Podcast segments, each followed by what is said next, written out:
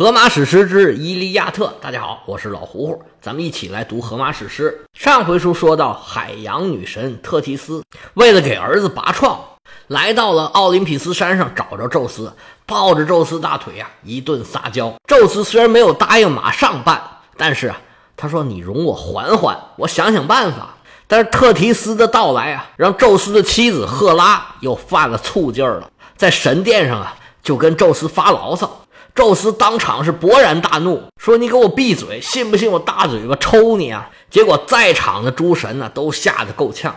还好有宙斯和赫拉的一个儿子叫赫菲斯托斯，是工匠之神，出来啊插科打诨儿一顿卖萌，缓解了尴尬的局面。上回是在一片歌舞升平之中结束了这一天，众神都回到赫菲斯托斯做的宫殿里面各自安歇，整个世界都安静下来。进入了梦乡，白天吵吵嚷嚷的世界，这个时候全都安静下来了。所有的人和神都睡着了，就只有一位大神，哎呀，在这翻来覆去睡不着觉，躺在床上啊，来回的烙饼，两个眼睛瞪得溜圆。这位大神不是别人，正是宙斯。白天特提斯对他一劲儿的哭诉，宙斯是逼于无奈啊。答应了特提斯，答应是答应了，但这事儿啊是着实难办。他作为统御宇宙的大神，直接出手肯定是不合适。而且呢，赫拉他们在旁边看着呢，他什么都没干，这边已然是风言风语了。他如果真的干点什么呀，那那边怎么对他，这还不好说呢。宙斯表面上看起来是无比强大，但是他的地位啊，也并不是铁板钉钉，一定就是他的。他自己也是推翻了他父亲，才坐上这个神王的位子。他也怕别人啊给他来这么一手，所以他要想一个万全之策，又能把事办了。哎，别人还说不出什么来。但是哪有那么现成的万全之策呢？所以宙斯啊就犯了难了，翻来覆去想不出招来。眼看着整个宇宙都睡着了，就是宙斯一个人睡不着，在这冥思苦想。不过在荷马史诗里边。宙斯的人设呀，就是一个你说是诡计多端也好，你说是足智多谋也好，就是一个脑瓜特别聪明，反应又特别快，而且呢专门玩阴的，特别会借力打力的这么一个权谋高手。这件事虽然也不好办，但是分对谁来说，对宙斯来说，哎，这个事儿也难不住他。宙斯遮了几个个之后，终于理清了思路，眉头一皱，计上心来，怎么办呢？咱们先这么办吧，我先给他托个梦，我先搅和搅和，看看你们怎么办。对，就是这个主意。在希腊神话里面，宙斯是可以给人托梦的。他这个托梦的方法呀，跟我们中国人不太一样。我们中国的神仙托梦啊，就是自己去，而且呢也不变样，是啥神仙呢就托啥梦。观音菩萨就告诉你我是观音菩萨，如来佛就告诉你我是如来佛。太上老君就告诉你我是太上老君。希腊神话里面不是，他有一个专门的做梦的神，他的手段待会儿我们就能看见了。宙斯打定了主意，出门就去叫那个梦神过来。梦神肯定都是晚上值班的，要不就成了白日做梦了吗？这边听见宙斯在这叫他，不敢怠慢，赶紧上前给宙斯施礼，说：“给大王请安，你有什么吩咐啊？”宙斯说：“啊，辛苦你跑一趟。”我要给阿伽门农托个梦，这梦里啊，你要如此如此，这般这般这么说，记住没有？梦神就说记住了。宙斯说啊，至于那场景是什么样的，你自己看着办吧。把话给我带到，就算你完成任务。这梦神呢，一声得令，风风火火的朝着希腊的营盘就飞过去了。到了希腊人的大营，这梦神找着阿伽门农的帐篷，悄无声息的。进去了，飘在床头，这么一看，阿伽门农呢，正睡得香呢，哧呼哧呼的直打呼噜。这梦神一琢磨，我变个谁好呢？那天呢，大会上有一老头说话呀，好像挺有威信，大家好像都挺尊重他。那我就变那个老头奈斯托尔吧。只见梦神身形一晃，变成了跟奈斯托尔是一般无二。变化完成，这个托梦就开始了。这个奈斯托尔形状的这个梦神跑到阿伽门农跟前儿，嘿嘿嘿嘿嘿，别睡了，别睡了，你是全军的盟主，大家的统帅，你这成天一晚上一晚上睡，你就这样，你能打胜仗吗？快起来，快起来！跟你说个事儿。阿伽门农自己睡得正香呢，说这大半夜的，谁在旁边说话呀？睡得迷了迷糊的阿伽门农啊，睁开惺忪的睡眼，一看吓一跳，一个白胡子老头跟床前头飘着呢。仔细一看。奈斯托尔心里这个气呀，大半夜你不睡觉，你跑我这儿来干嘛来了？正想发作，他又仔细看了一看，哎，这跟平时的奈斯托尔不太一样啊！而且这老头啊，原来就站在地上，这怎么飘起来了？这边啊，正在迟疑之间，那奈斯托尔说话了，说：“大帅，你好好看看，是我奈斯托尔，但是我呢，今天又不完全是我，我今天呢是宙斯的使者。”宙斯，你知道吗？大神最厉害的那个阿伽门农说：“宙斯，宙斯在哪儿呢？他来了吗？”奈斯托尔微微一笑说：“他呀，没来，还跟山上住着呢。他呀，托我给您带个话。他说他虽然啊现在远在奥林匹斯山上，但是他很关心你。他说我们现在啊这情况不怎么样，攻城是攻不下来，又染上疫情了。他老人家呀是非常可怜我们现在的处境，他决定啊。”现在帮我们一把，他现在命令你啊，赶紧集合人马，马上出发进攻特洛伊。只要你们坚定信念，啊，一心一意听我的，你们一定能攻得下来。现在我们奥林匹斯山啊，已经达成一致了，我们已经开会讨论过了，已经贯彻了我的想法。这个尤其是赫拉啊，天后赫拉给诸神呢做了很多工作，现在大家都同意了，我们整个领导班子。都支持希腊人了，所以你们甩开膀子加油干吧！特洛伊肯定就到你们的手里了。行了，我就负责带这段话。话说完了，你呀再睡一会儿。但是呢，明天早上起来，你一定一定千千万万万千，你一定要记住这番话。这可是宙斯跟你说的。说完，一推阿伽门农的脑门阿伽门农是沉沉睡去。这位梦神啊！转身回到奥林匹斯山交令去了。宙斯这个计策呀，确实是很高。他没有别的目的，他只是让两边啊赶紧打起来。只要两边打起来了，那就肯定是有死有伤。那希腊这边呢，就必然会想起来去请阿基里斯，因为没有这个最厉害的勇将啊，他们的战斗力啊肯定是要大打折扣的。因为特洛伊也不是吃素的，他们有阿基里斯的时候。两边也就是打个平手，他们希腊联军也并没有更多的办法。这回没有阿基里斯了，这特洛伊啊，应该就是占据了上风。而且两边只要一打起来，那么神的机会就来了，他们就可以找各种机会去参与到战争之中。这么一来呢，宙斯啊，既能压制住赫拉他们，也算他完成了对特提斯的许诺。宙斯是这么想的，但是事态呢？是不是像他想的这样发展呢？这个还得看阿伽门农怎么想。阿伽门农啊，睡了一晚上，第二天是旭日东升。阿伽门农这么一睁眼呢，两个耳朵啊就立体声播放昨天奈斯托尔跟他讲的这番话。那记得是真而又真，是切而又切，每个字儿都记得很清楚。这感觉太神奇了。阿伽门农坐起来发了一会儿呆，就开始沐浴更衣。阿伽门农啊是全军统帅，那还是很讲究的。原文说，他直身而坐，套上松软簇新的衬衣，裹上硕大的披蓬，系紧舒适的条鞋在闪亮的脚面，挎上柄嵌银钉的铜剑，就是剑柄上嵌着银钉，拿起永不败坏的王杖，祖传的宝贝。披挂完毕，他迈步前行，沿着身披铜甲的阿开亚人的海船。他干嘛去啊？他得开会呀！宙斯给他托梦，这是非同小可呀！请大家过来商量商量，到底应该怎么办？阿伽门农吩咐传令兵，赶紧去把各位首领请到奈斯托尔的帐前。快去吧！今天我们啊开现场会。不多一时，命令传到了，各位首领是三三两两，逐渐。都聚到了奈斯托尔的帐篷门口，人到齐了。阿伽门农啊，开始发言说：“各位，昨天晚上啊，我遇到一个特别奇怪的事儿。我睡到半夜呀，迷迷糊糊的就听见有人喊我说：‘哎嘿嘿嘿，起床了！你主帅，你不能成天这么睡觉，你得起来。我这么一看呢，还不是别人，哎，今天我请大家来就是这位，这是奈斯托尔先生。我就奇怪呀，半夜的他来找我干嘛呢？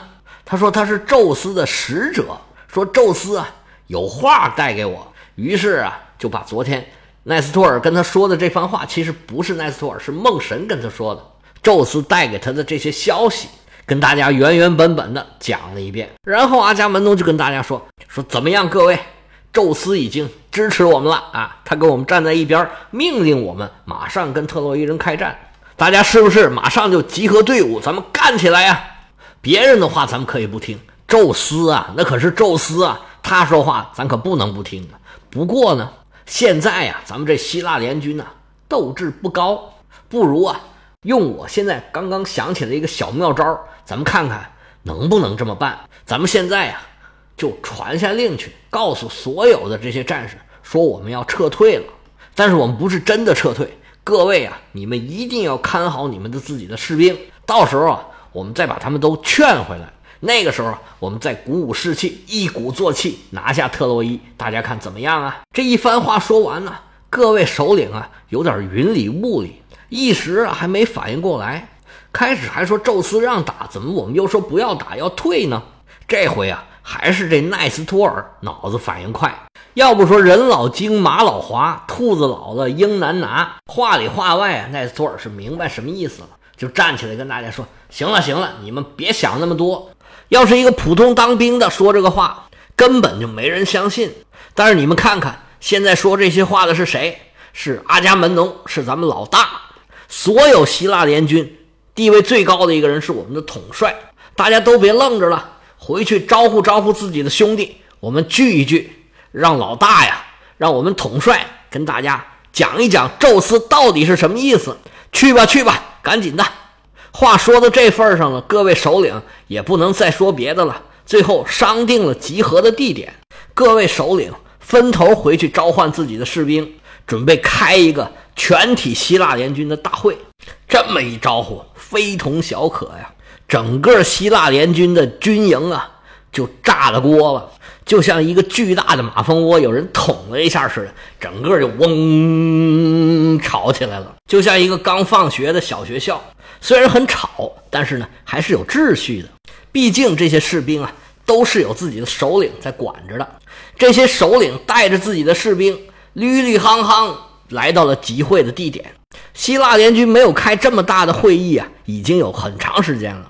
突然要开这么大规模的会啊，这么大的人群呢，就难免叽叽喳喳在讨论到底是为什么。那自然而然的，这时候这小道消息满天飞呀，说什么的都有。